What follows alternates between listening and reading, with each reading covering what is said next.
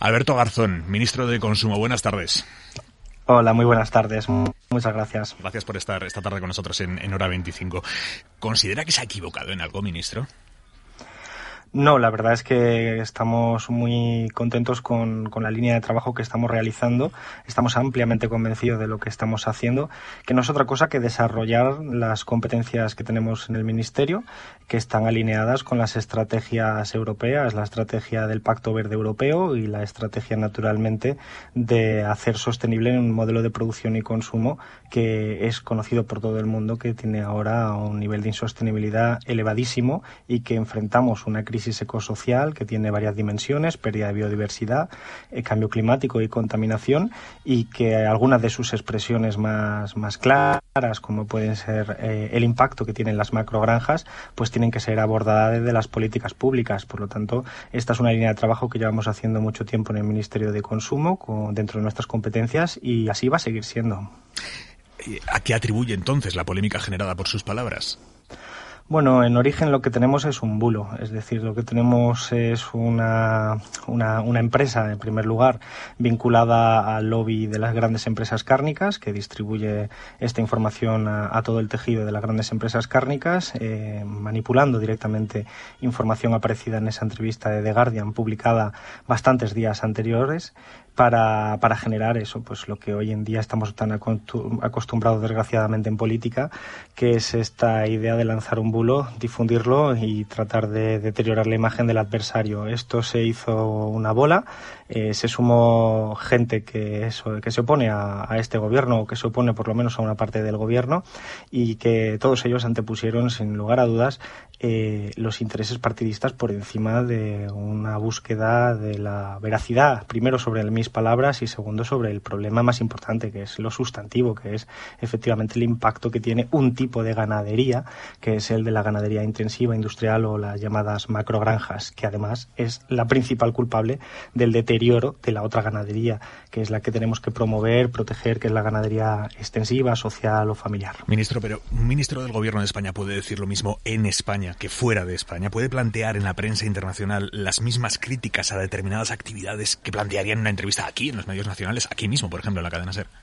Supongo que hay diferentes eh, ámbitos, pero desde luego nosotros lo que hacemos es una política que aspira a traducir en políticas públicas la evidencia científica y la evidencia científica por definición es, es universal. Esto quiere decir que nosotros tenemos que ser capaces de explicárselo a cualquier persona porque nuestras decisiones están fundamentadas en datos, están fundamentadas en, en, en evidencia empírica, en trabajos eh, de investigación, de científicos, de, de determinados eh, actores eh, de la investigación y eso es lo que nosotros hemos hecho y al final cuando a mí me invitan a hacer esa entrevista es porque existe un interés en el Reino Unido por conocer precisamente las líneas de trabajo del Ministerio, por conocer cómo lo estamos llevando a cabo, porque son líneas que en algunos casos son vanguardia y en otros lo que hacemos es eh, replicar hasta cierto punto elementos que ya llevan muchos años insertos en las políticas públicas de Alemania, Francia o el propio Reino Unido. ¿Usted volvería a repetir hoy en un diario extranjero de uno de los países a los que exportamos carne,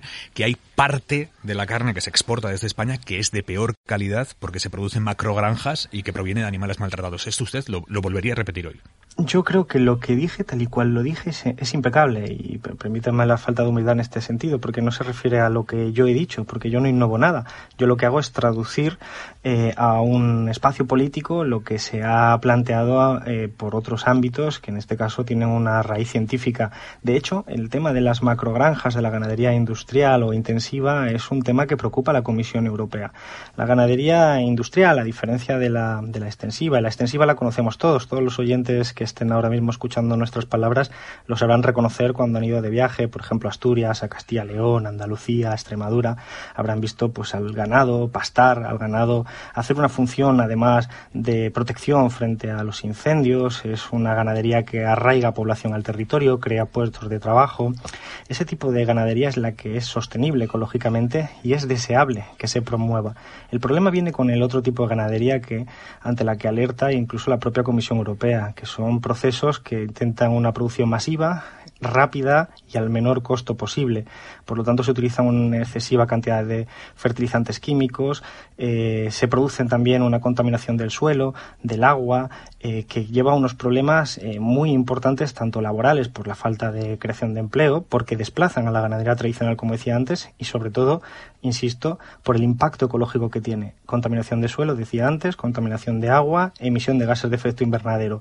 Y, por ejemplo, la Comisión Europea abrió un expediente que lo seguimos teniendo abierto como gobierno, como sociedad española, porque fue en el 2018, un expediente por excesivo niveles de contaminación de, de nitratos, precisamente vehiculadas a través de la ganadería industrial. Por lo tanto, estamos ante un problema que no es solo español, es un problema internacional, pero nosotros somos el gobierno de España y tenemos que actuar en, consecuencia. Ministro, pero usted descarta que sus palabras puedan repercutir de alguna manera en la compra de carne que España exporta al exterior, que es el temor que plantean quienes critican sus palabras. El hecho de que mañana un británico que le ha leído usted en The Guardian diciendo que parte de la carne que se exporta de España es de peor calidad y que se, eh, eh, se consigue a través del maltrato animal, eh, vaya al supermercado ese británico y diga, carne de España, pues yo no sé si esta es de macrogranjas o de expansión o de qué es y no la compro. ¿Usted no tiene este temor que sus palabras puedan generar eso?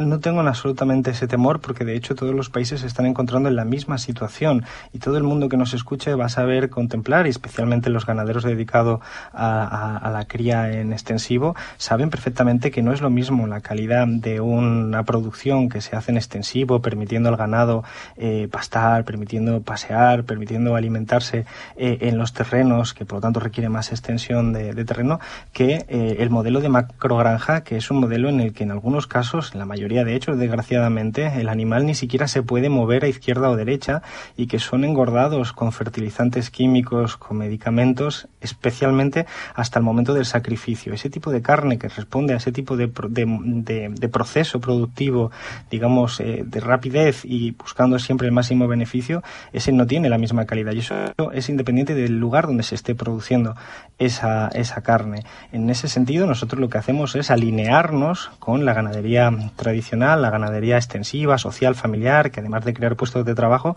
es la que arraiga población al territorio. Por esa misma razón. No, le pregunto tanto por el fondo, que ya nos ha dejado claro su posición, sino por el foro de esas declaraciones. Eh, el gobierno de un país no tiene la responsabilidad de proyectar en positivo todos los mensajes sobre su país cuando hable para la prensa extranjera.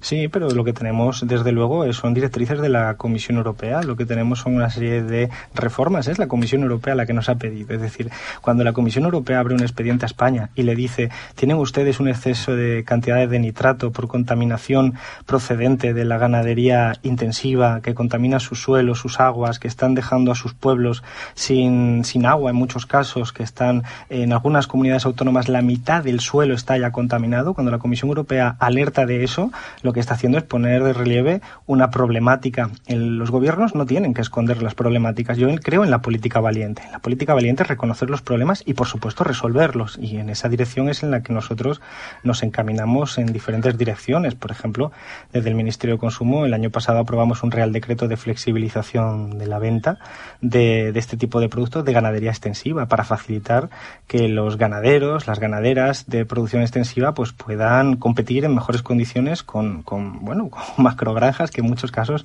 pues son propietarios de, fondos de inversión y que tienen otro objetivo totalmente distinto al que creo que debe perseguir una sociedad. Ministro, cuando usted hizo estas declaraciones, que acaba de decir que fueron impecables, cuando usted hizo estas declaraciones, ¿lo hizo como ministro en nombre del gobierno o expresaba su posición personal? Porque hoy la portavoz del gobierno ha dicho que era una opinión personal, una mera percepción personal de usted. Bueno, es evidente que yo estoy en contra de las macrogranjas como, como lo está mucha gente, pero, pero mis declaraciones son como ministro de Consumo, por supuesto que sí. No podría ser de otra manera tratándose de una materia que, que es competencia también del Ministerio de, de Consumo.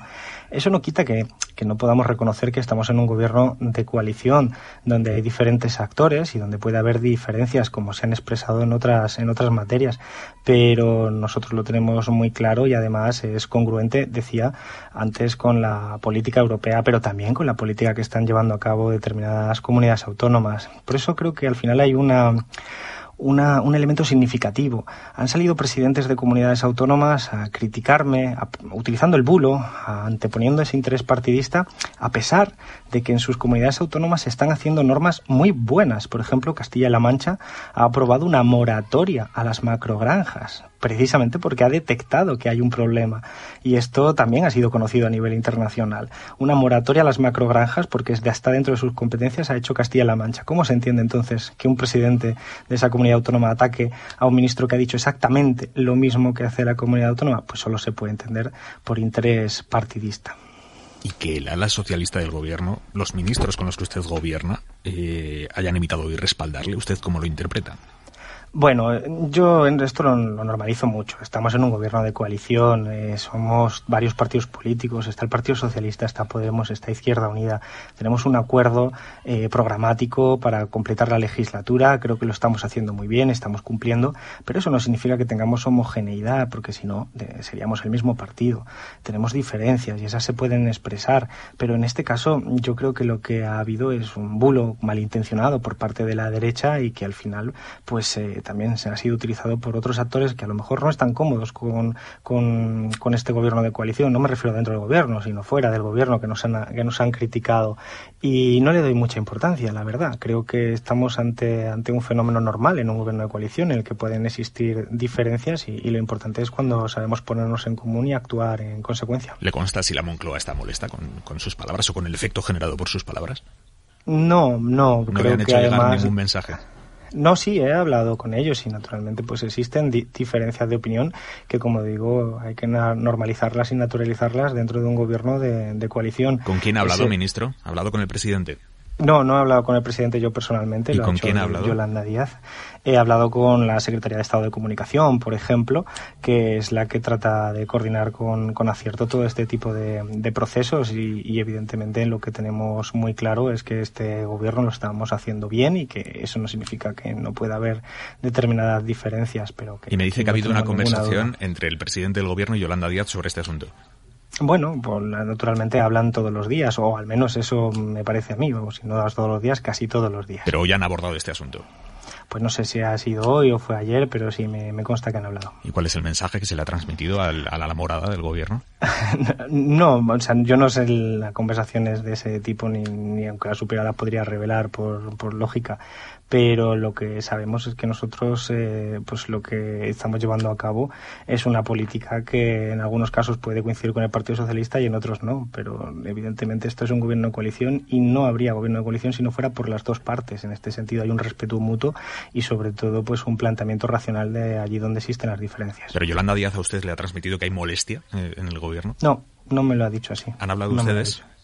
Yolanda y yo, sí, sí, por supuesto, hemos, hemos hablado y Yolanda además ha salido también a, defender lo que, insisto, es de cajón y es de cajón hoy con más dificultad, pero será más de cajón el año que viene y dentro de unos cuantos años, pues este tipo de mensaje pues será, estará normalizado como ya lo está en Alemania, en Francia, en el Reino Unido. Son, son elementos, e, esta discusión, esta polémica que ha existido estos días, pues no tendría lugar, al menos de esta forma, en otros países donde este tema, esta preocupación está arraigada desde hace más tiempo y donde, bueno, pues estos eh, procesos sociales que vemos en la España vaciada, por ejemplo, en España, con municipios que se levantan para impedir la instalación de macrogranjas, ya han ocurrido en otros países anteriormente. En esa entrevista en The Guardian, usted dijo que las grandes empresas cárnicas tienen un gran poder en España porque tienen mucho dinero y los contactos para influir sobre la administración pública. ¿El sector cárnico influye o presiona al gobierno?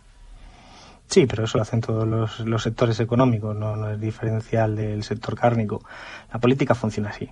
Es decir, los grupos de, presión, que es como se les suele llamar académicamente, eh, son grupos sociales con más o menos recursos, pero que tratan de influir para que las normas finalmente pues se asemejen más a lo que son sus propios intereses. Esto es perfectamente legítimo, pero evidentemente pues hay grupos que tienen más poder que otros. Con el responsable de ganadería, el ministro Luis Planas, ha hablado. No, pero tuvimos ocasión de hablar en anteriores ocasiones. Hay que recordar que tuvimos una polémica similar el verano pasado y tuvimos oportunidad de ponernos a hablar sobre estas cuestiones con total normalidad, respeto y planteamientos y, estamos mucho más cerca de lo que la gente la gente puede llegar a pensar. Insisto, este no es un gobierno de, coalición por casualidad. Tenemos muchos muchos elementos comunes, una conciencia clara de que hay que llevar a cabo una transición ecológica, una conciencia clara de que el modelo agroalimentario tiene que evitar que se proliferen este tipo de, ganadería intensiva o industrial y por el contrario lo que tenemos que hacer es promover la ganadería extensiva, la ganadería social, la ganadería familiar y en eso estamos totalmente de acuerdo. Ministro, ¿y cree que esta ha sido la manera acertada de impulsar este debate? Bueno, es que este no es un debate que haya impulsado yo, quiero decir, yo hago este tipo de declaraciones continuamente porque son la línea de trabajo. Lo que ha sido diferencial en este caso es que se ha construido un bulo, se ha construido un intento de desinformación que además tiene eh, su, su, digamos, punto de inicio a través de, la, de las redes sociales por parte del presidente de Castilla y León, que acaba de convocar elecciones y que consideró interesante eh, poner en marcha un proceso de mentiras, un proceso de falsificación de la información para atacar al adversario. Pues ese tipo de política yo creo que desvirtúa eh, la democracia y, bueno, pues utilizó esa, esa información que le pareció oportuno, pero este es un tema que nosotros repetimos una y otra vez, que lo voy a seguir diciendo porque es que es algo que dicen no solo los científicos, las asociaciones ecologistas, la Comisión Europea, sino que también lo dicen las comunidades autónomas. Por cierto, por ejemplo, el presidente de Asturias, del Partido Socialista, ha sido una persona que ha antepuesto esta búsqueda de verdad, esta búsqueda de sinceridad ante, ante el interés partidista, a diferencia de otros, y que ha hecho un elogio de la ganadería extensiva que existe en su región, en Asturias, que es una ganadería que es ejemplar y que y que es lo que yo recogía en la propia entrevista al hacer ese elogio de la ganadería extensiva. Quien busca atacar al gobierno utilizando cualquier arma, pues evidentemente no, no es responsabilidad nuestra. Alberto Garzón, ministro de Consumo, le agradezco que haya estado esta noche en la SER con nosotros. Buenas noches. Buenas noches, muchísimas gracias.